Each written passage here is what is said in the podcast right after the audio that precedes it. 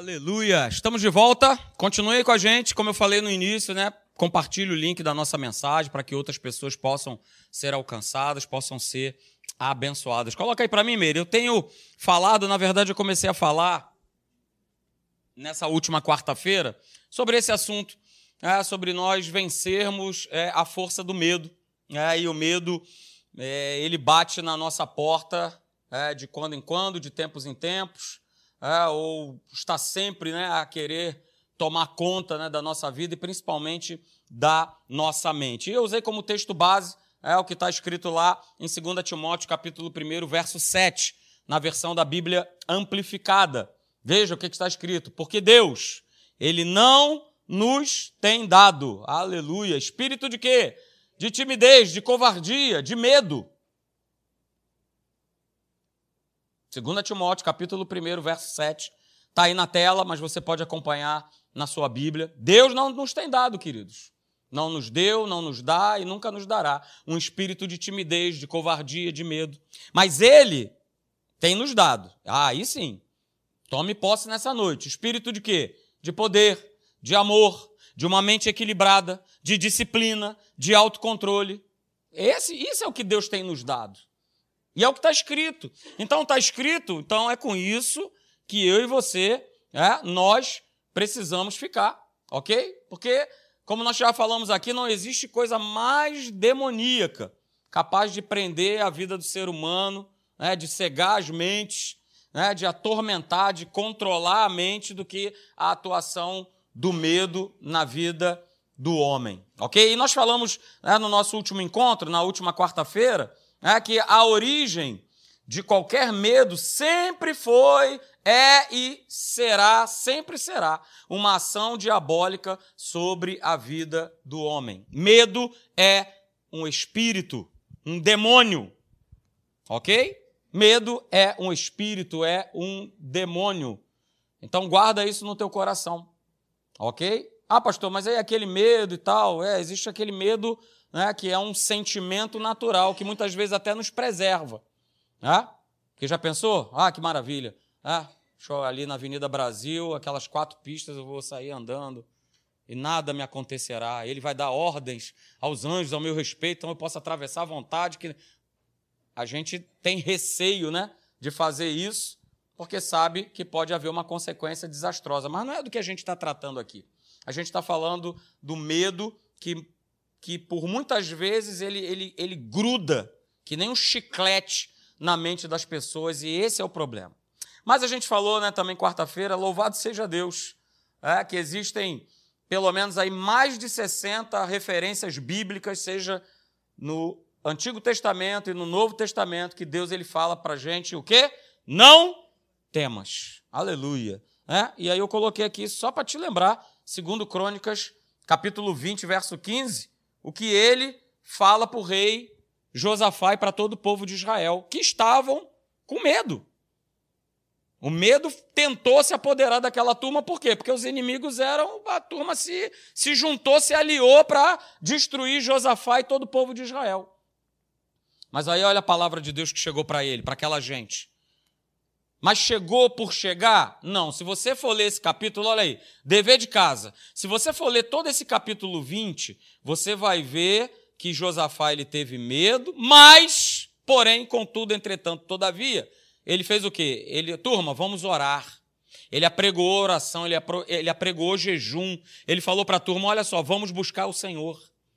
E aí, Deus vendo esse coração, ele manda a palavra dele para a turma: olha só, não tem mais Olha só, não vos assusteis por conta dessa grande multidão. Veja, Deus ele não nega o problema, porque o problema daquele povo e do rei Josafá era aquela multidão de inimigos. E Deus fala assim: "Cara, não tema, não se assuste por conta desses teus inimigos". E aí Deus, aleluia, para você, recebe, toma posse nessa noite, dia 12 de outubro de 2022. Olha só, a peleja não é de vocês mas a peleja é de Deus. Então você pode estar enfrentando qualquer situação na tua vida. Toma posse dessa palavra. Talvez a situação que você esteja enfrentando hoje ou de algum tempo que tem provocado medo, angústia, é, ansiedade, aí há muito tempo recebe essa palavra no teu coração. Olha só, a peleja, a guerra não é tua, não é contra uma pessoa, não é contra um homem ou uma mulher. A peleja é de Deus, a peleja é dele. Ele, é ele que resolve, é ele, ele vai resolver. Ok? Então a gente falou sobre isso aí, e se você quiser, tem outros textos falando sobre essa questão de, do, do, não temer, né? Isaías capítulo 41, a partir do verso de número 10, Lucas capítulo 1, verso 11, Lucas 2,10, Lucas 8,50 e por aí vai. Então quero falar para você, como eu já falei na quarta-feira passada, essa questão de sentir medo né, de qualquer coisa não é algo natural, é algo espiritual. E o que a gente mais tem visto hoje é, são listas aí intermináveis de, de fobias, de síndromes, de transtornos. São vários nomes, né? Estão todos eles aí classificados. Se eu estou num lugar aberto, eu tenho uma fobia. Se eu vou para um lugar fechado, eu tenho outra fobia. Então, o medo ele vai aprisionando, ele vai escravizando as pessoas, porque o objetivo do inferno qual é? Roubar, matar e destruir. Com isso, ele destrói a vida da pessoa. Ele mata uma vida. Ok? Então, o medo, é, para que isso fique bem gravado no teu coração, ele é mais do que um sentimento. Como eu já falei, ele é um espírito atormentador. Que é gerado de que maneira? Através de um pensamento. Começa com um pensamento. Vai começando com um pensamento. Pensamento de quê? De uma incapacidade. Ah, eu não, eu não consigo, eu não consigo proteger, eu não consigo cuidar, eu não consigo conquistar, eu não consigo vencer, eu não consigo ficar curado, eu não consigo andar, eu não, eu não consigo, eu não consigo, eu não consigo, eu não consigo, eu não consigo, e o medo toma conta. Ok? Eu diria que é uma reação, né, a uma incapacidade de algo que eu quero que eu quero dar uma solução e eu não consigo, porque eu estou tentando promover essa solução com a força do meu braço. E muitas vezes, ou na maioria das vezes, com a força do nosso braço não dá. E isso gera uma, uma frustração. Isso gera uma tristeza. E o inferno sabe trabalhar muito bem isso. Por isso esse assunto é tão importante. E veja, né, nós vimos semana passada né, que se o medo ele está no controle, o homem se torna o quê? Escravo dele e das suas consequências. Se é o medo que controla a tua mente, se ele está controlando, se ele está dirigindo, é, nós acabamos nos tornando escravos dele é, e das suas consequências. E aí, no nosso último encontro, né, uma pergunta foi feita. A pergunta é essa aí. Então, me diz uma coisa: como é que o medo ele vai ganhando espaço? O que, que eu preciso fazer, pastor, para que o medo ele não ganhe espaço no meu pensamento, na minha vida? Ok? Ele ganha espaço, nós vimos aí, né, só para te dar uma relembrada, né? A primeira forma, a primeira maneira é quando eu desconheço a maneira do medo agir na minha mente. Porque o medo é justamente assim, ele vai né, plantando, jogando sementes o quê? De engano na mente e vai jogando e vai soprando, né? como o pastor Alexandre falava, vai borrifando né? situações de medo na mente para daqui a pouco você estar aí aprisionado né? e agindo exatamente de acordo com aquele pensamento. São palavras, é algo que eu vejo, é algo que eu ouço, não é isso? Que vão contradizer a verdade, mas que eu tomo para a minha vida. Eu tomo como real, eu tomo como né? E eu vou deixando esse livro aqui cada vez mais de lado para dar vazão e razão a essas palavras mentirosas de engano que chegam na minha mente. Ok? E nós falamos quarta-feira também que esse é o grande problema. É quando o medo ele pega, né, ele ganha um ponto de apoio na nossa mente. E gerando esse ponto de apoio ali, colocando aquele preguinho ali na nossa mente, é? mais cedo ou mais tarde, esse preguinho aí, o inferno ele pendura uma coisa e essa coisa que ele pendura começa a bloquear todas as palavras de Deus que tentam é, entrar, porque já né? Eu contei aqui na quarta-feira passada, eu não sei se você estava aqui, a respeito da história do prego. Está curioso da história do prego? Estava aí? Você estava aí? Não estava aí? Quer saber da história do prego? Então eu vou contar rapidinho. Né? O homem e o diabo batem um papo. O homem estava querendo comprar uma mansão, adquirir, não tinha dinheiro, e o diabo se, é, se ofereceu: opa, comigo mesmo, eu te ajudo na compra, eu ajudo você a comprar. Só que é o seguinte: a tua sala né, de jantar, ela é minha. E essa sala de jantar eu vou colocar um prego na sala de jantar. Ah, resto da tua casa, você faz como que você quiser. Bota um porcelanato, bota uma tábua corrida, né? faz aí um banheiro, bota uma hidromassagem, uma jacuzzi, você faz o que você bem entender. Porém, na sala de estar, na sala de jantar, melhor dizendo, esse prego que você está vendo aqui eu colocar, ele é meu. Beleza. O diabo né? deu dinheiro, o recurso para o camarada, o camarada comprou a casa, feliz da vida, começou a ajeitar a casa toda, botou ela linda mas o prego estava ali na parede da sala de estar, da sala de jantar dele. E ele, né? E os anos se passaram. Um belo dia ele falou: Poxa, né? já estava ali bem, bem situado na cidade. Poxa, agora eu vou chamar aqui as pessoas influentes né, dessa cidade para eles virem jantar aqui na minha casa. Então vou montar esse banquete maravilhoso e vou convidar todo mundo para estar aqui comigo. E assim ele fez, convidou todo mundo da, daquela cidade, fez aquele banquete. É, e quando ele ia começar a servir a comida, aparece é, El Capeton, com um cadáver é, de um cachorro. Aí você já fez, hum, pois é, você já imaginou o cheiro daquela carniça, né? O que, que ele fez? Pegou o cadáver daquele cachorro e pendurou no prego. E aí o camarada falou: Ô, seu diabo, rapaz, você está atrapalhando aqui a minha vida, o meu jantar, cara. Que negócio é esse?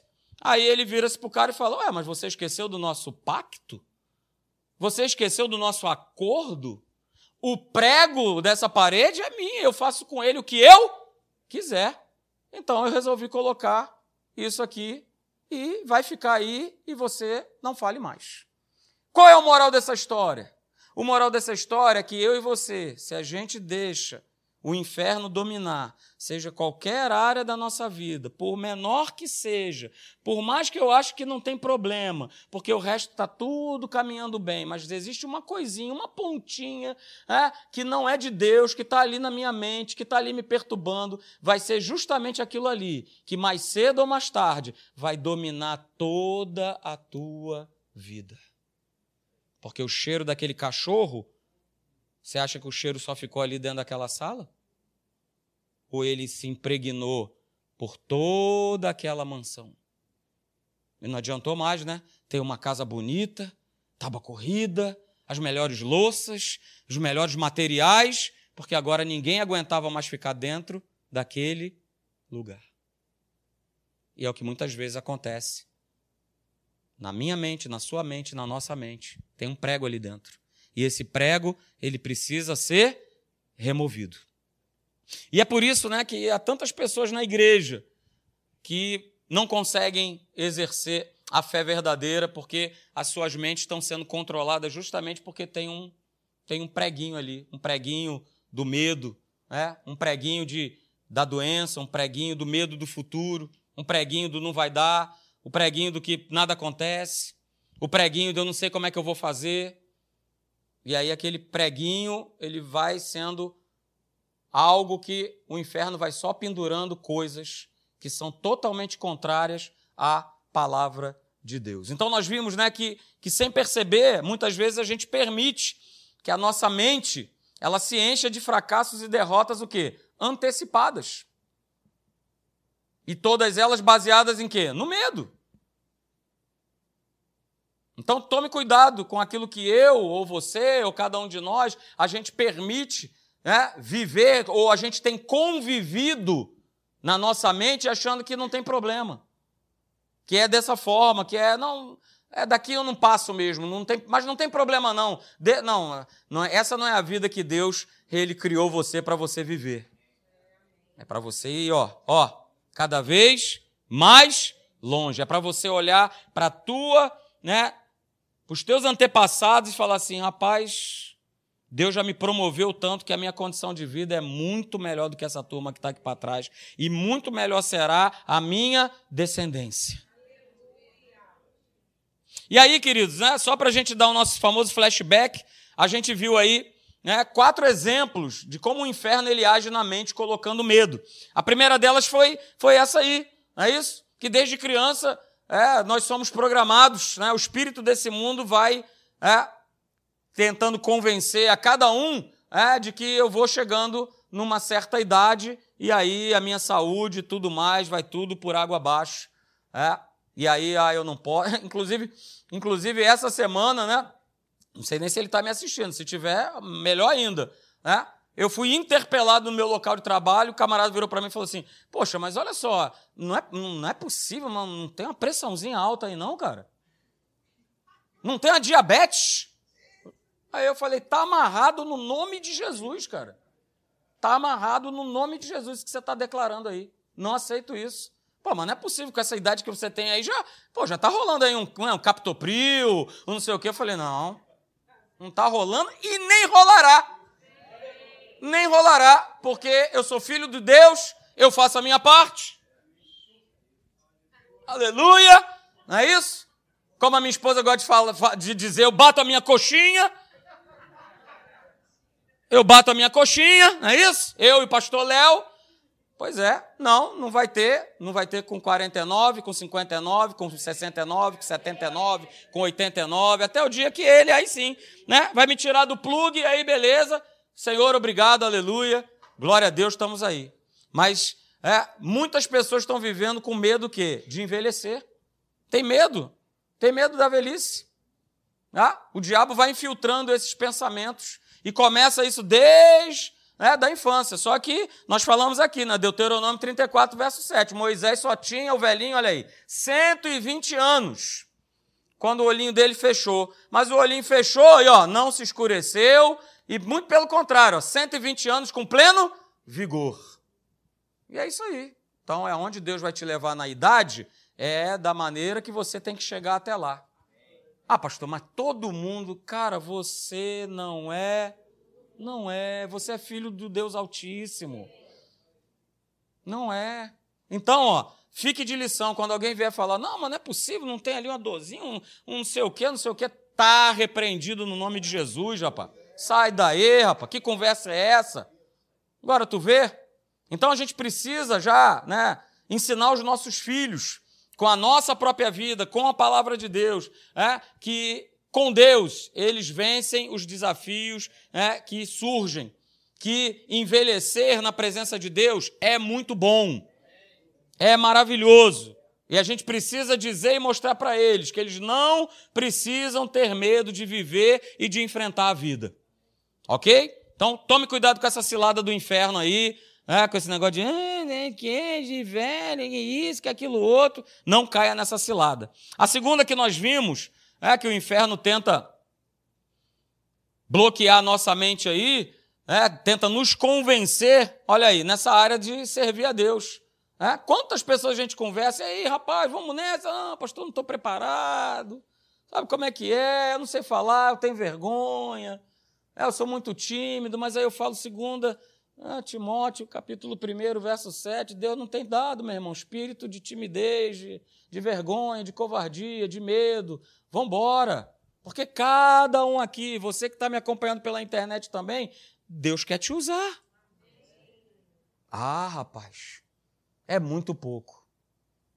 Vem para a igreja, senta no banco, ouve mensagem e vai embora. Senta no banco, ouve mensagem e vai embora.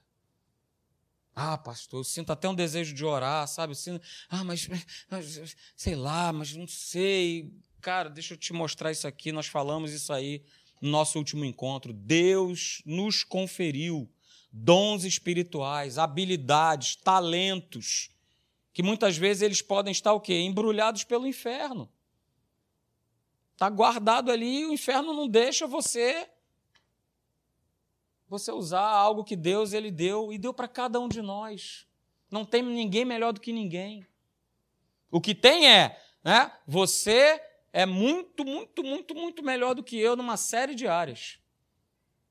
Por exemplo, Eu sou uma negação com o negócio de desenho, é aquela cabeça com um pauzinho para cá, um pauzinho para lá, né? Aí sou até zoado dentro de casa, né? Ah, pai, você é desse jeito que você não fez jardim da infância. Eu falei, tá bom, beleza. É? Mas você tem um dom maravilhoso e esse dom muitas vezes está sendo aí mantido embrulhado pelo inferno. E aí, uma vez que ele te embrulha, você se torna uma pessoa que é infrutífera. E você está cheio de fruto. Olha aí para o teu irmão, dá uma olhada nele. Vê se ele não está aí, ó.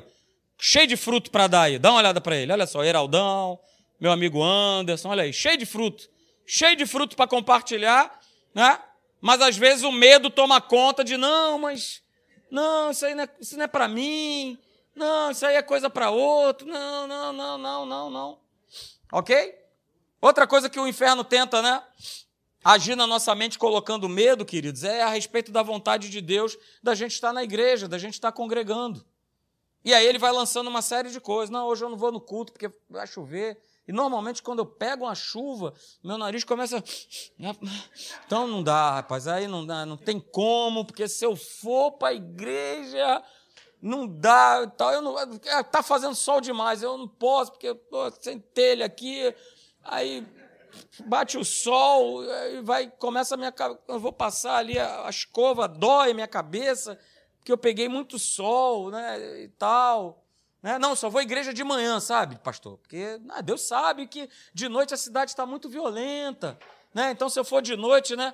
Então as pessoas elas vão começando a, né, a agir da maneira que o medo quer que elas achem. Vai lançando isso na mente, esse tipo de pensamento, ok? E aí elas vão sendo convencidas que elas vão ter saúde, que elas vão estar protegidas, não é isso? Não porque Deus tem livrado ou tem cuidado, mas é porque não, eu estou bem porque eu me mantive em casa. Então eu estou bem. Ó, oh, que beleza. Né? Estou em casa, então em casa eu estou longe da chuva, do sol, do frio, do calor, do assalto. Né? Então toma cuidado. Toma cuidado, porque veja, né? a gente começa a formar o hábito de obedecer ao medo em lugar de obedecer a Deus. E aí o medo se torna inimigo da certeza da palavra de Deus. Por exemplo, eu tenho saúde. Então, que parada é essa? Ué, eu tenho saúde, então vamos embora. Ué, tá chuviscando? Ué, qual é o problema? Vou derreter se eu não for para a igreja? Porque... Tá- vamos nessa. Mas tome cuidado para não formar esse hábito de obedecer ao medo ao invés de obedecer o que diz a palavra de Deus. Não ache que porque você só vem de manhã e não vem de noite, porque de noite é perigoso, não sei o quê, né? Que você está sendo prudente. Pastor, está escrito, aleluia! Seja prudente! Que... Rapaz, não usa a Bíblia para justificar o que é injustificável. Não faça isso. Mas faça aquilo é, que é necessário ser feito, que é você congregar, que é você estar aqui, que é você estar em comunhão, que é você estar recebendo essa palavra. Em último lugar, né, nós vimos é, uma outra maneira, uma outra forma que o diabo ele usa, né, tenta prender a nossa mente, são as experiências negativas que eu e você certamente já tivemos no passado, sejam com relacionamentos, fracassos, derrotas, frustrações, ok? E isso até hoje, né? Você vem carregando isso e até hoje é esse, esse medo de voltar a fazer algo, porque pode ser que não dê certo e tudo mais, né, te paralisa.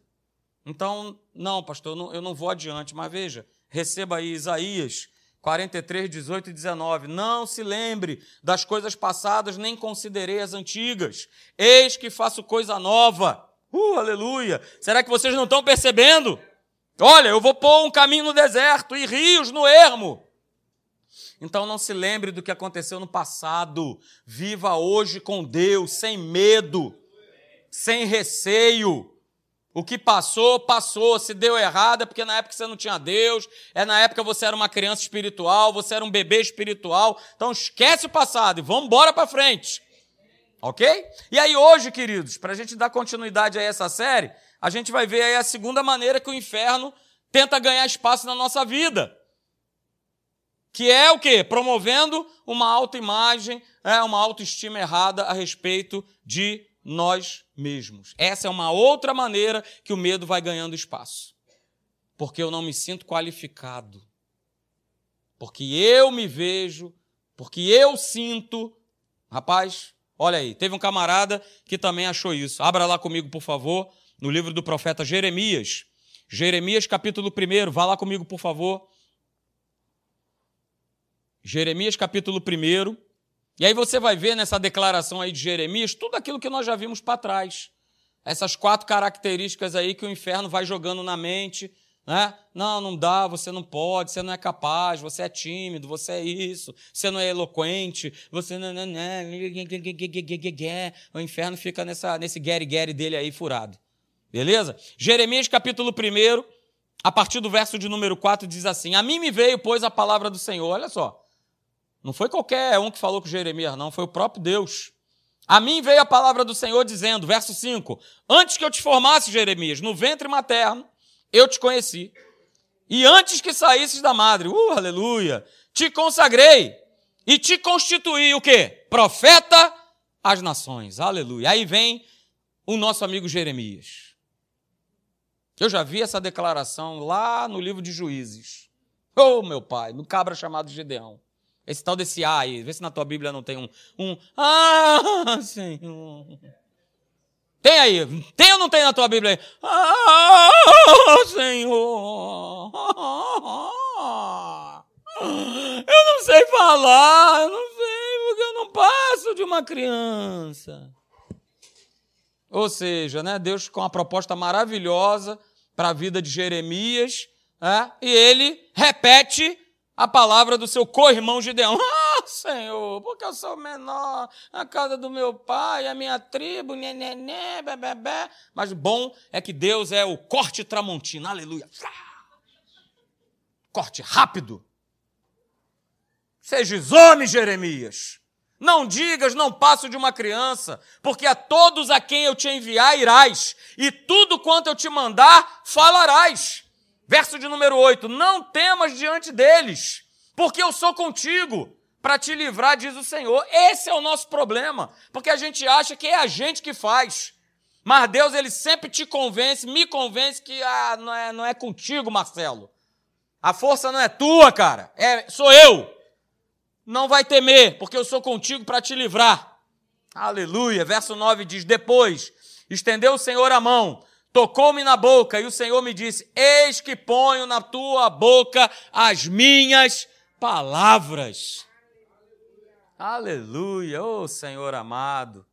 Como é que eu posso ter uma autoimagem errada a respeito de mim, a respeito do que Deus pensa que eu sou. Olha o que está escrito, verso 18. Vá lá comigo. Eis que hoje te ponho por cidade fortificada, por coluna de ferro e por muros de bronze, contra todo o país, contra os reis de Judá, contra os seus príncipes, contra os seus sacerdotes e contra o seu povo. Verso 19. Jeremias, pelejarão contra ti, mas não prevalecerão, porque eu sou contigo, diz o Senhor, para te livrar. Então, meu amigo, se tu entrou caidinho nessa noite, você vai sair daqui animado, no nome de Jesus. No nome de Jesus, entrou aqui com algum medo, com alguma fobia, com alguma insegurança, você vai sair daqui revigorado pelo poder da palavra de Deus. Porque é assim que Deus faz. E ele para logo com esse mimimi de Jeremias aí, que, que criança. Criança o quê, cara? Tem algo para fazer através da tua vida. E é assim com cada um de nós. Deus tem algo, Deus tem algo que Ele tratou especificamente com cada um de vocês, para vocês cumprirem, para vocês realizarem. Para de se sentir menor, inferior, incapaz. Você é filho de Deus.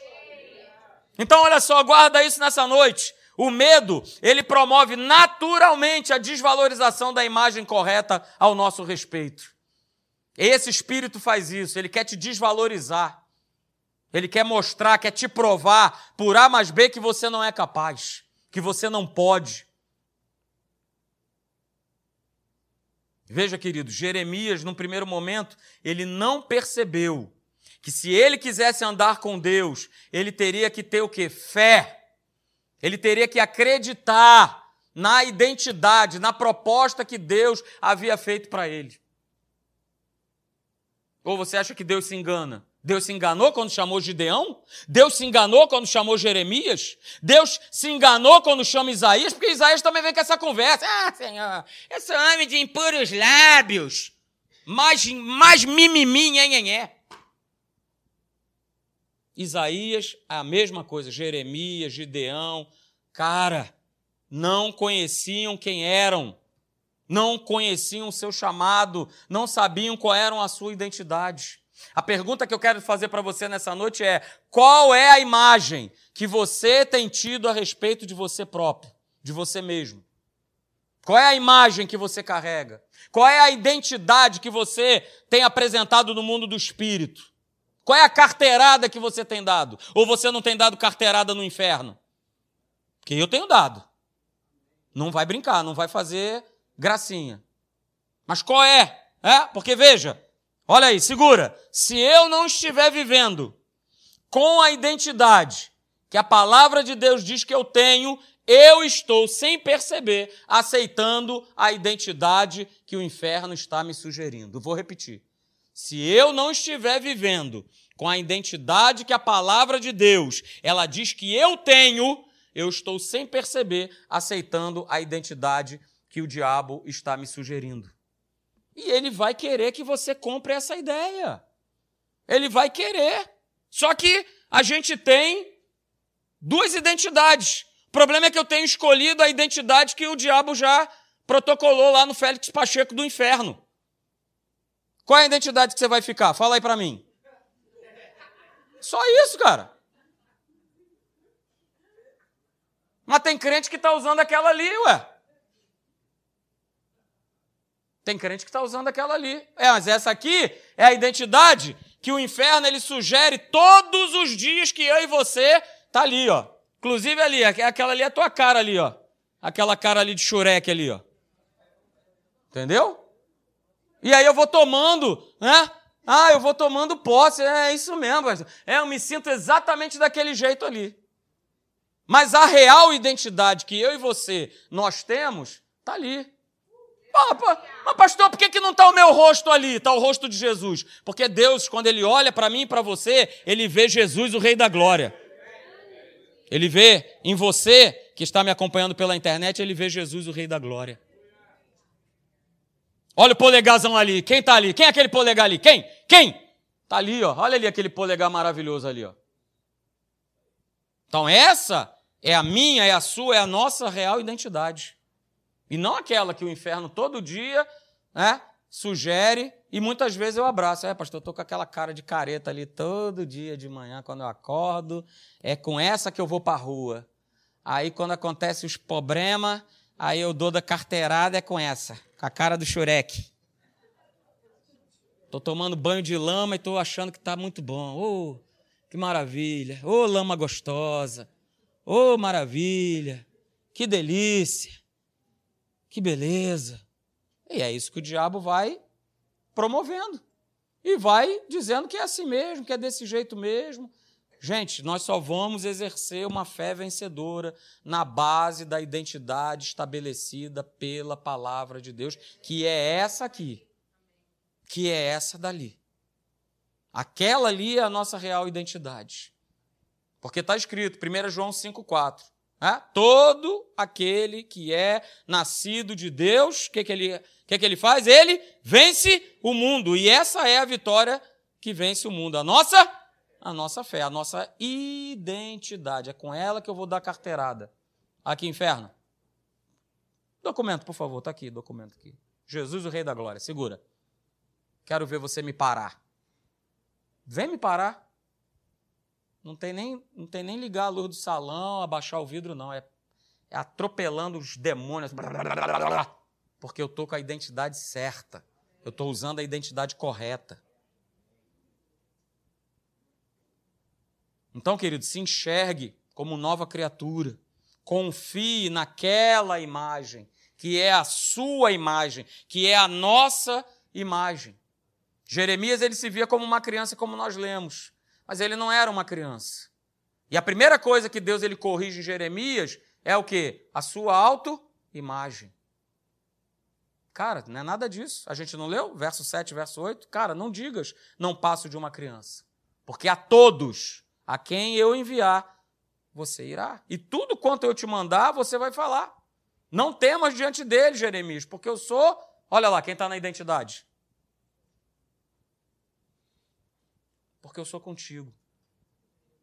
Então, aquela declaração lá do verso 6 de Jeremias é uma declaração baseada no quê? No receio, no medo na incapacidade, ah, mas eu não sei falar, ah, mas eu não passo disso, eu não passo daquilo outro, ah, eu sou menor, ah, eu sou isso, e o medo vai ganhando espaço. E o medo vai esmagando a nossa autoestima, a nossa confiança. Ele vai esmagando, ele vai dizendo que não tem como. Deixa Deus transformar isso na, na tua vida. Uma alta imagem, de repente, de insegurança, de medo, de frustração. Ele vai transformar, cara. Ele vai transformar a tua, a tua imagem nessa real identidade, que tem certeza, que tem fé, que tem glória, que tem vitória. Uh, aleluia! Então não tenha medo. Não tenha medo de se relacionar, não tenha medo de achar que ninguém gosta de você, não tenha medo de que não vai dar, de que você não vai conseguir, não tenha medo de falhar. Não tenha medo de ficar só, não tenha medo de engravidar, não tenha medo do que as pessoas vão dizer. Não tenha medo. Porque Jeremias era servo e foi usado poderosamente pelas mãos do Senhor. Imagina você, você, vocês que são filhos de Deus. Até aonde você pode ir? Não sei. Pode ir muito, muito, muito, muito além. Mas é uma questão de crença e é uma questão de estar tá com a identidade correta. É essa identidade que a gente precisa todo dia né? buscar na nossa mente e no nosso coração. Deixa eu ver se está aqui a identidade que Jesus tirou para mim. Porque a identidade, quando a gente nasceu, era com essa cara feiosa aí. Assim que todo mundo nasce, nasce com essa cara de choreco. Sou do diabo! Todo mundo é. Mas um dia, você entregou a tua vida para Jesus e ele mudou a sua identidade. Com qual propósito? E essa é a pergunta. Qual o objetivo? Esquentar o banco? Qual o objetivo de eu, me, de, eu, de eu ter me tornado uma nova criatura? Qual o objetivo?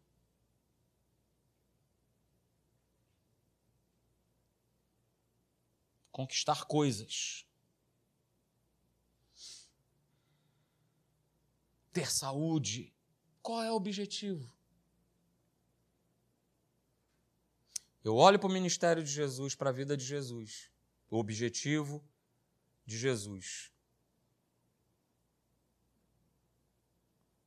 era ser um influenciador, era ser uma pessoa que as pessoas, ao encontrarem com ele, tinham as suas vidas transformadas.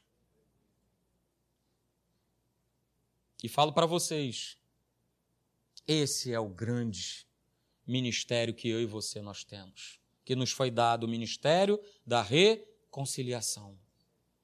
Fazer com que as pessoas que estão perdidas venham se reconciliar com Cristo. Não vai vir um anjo para falar com teu pai, com a tua mãe, com teu amigo do trabalho, com teu vizinho, mas vai ser eu vai ser você, vai ser cada um de nós.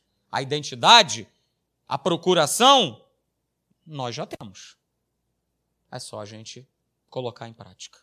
Amém? Vamos ficar de pé, eu quero orar por você.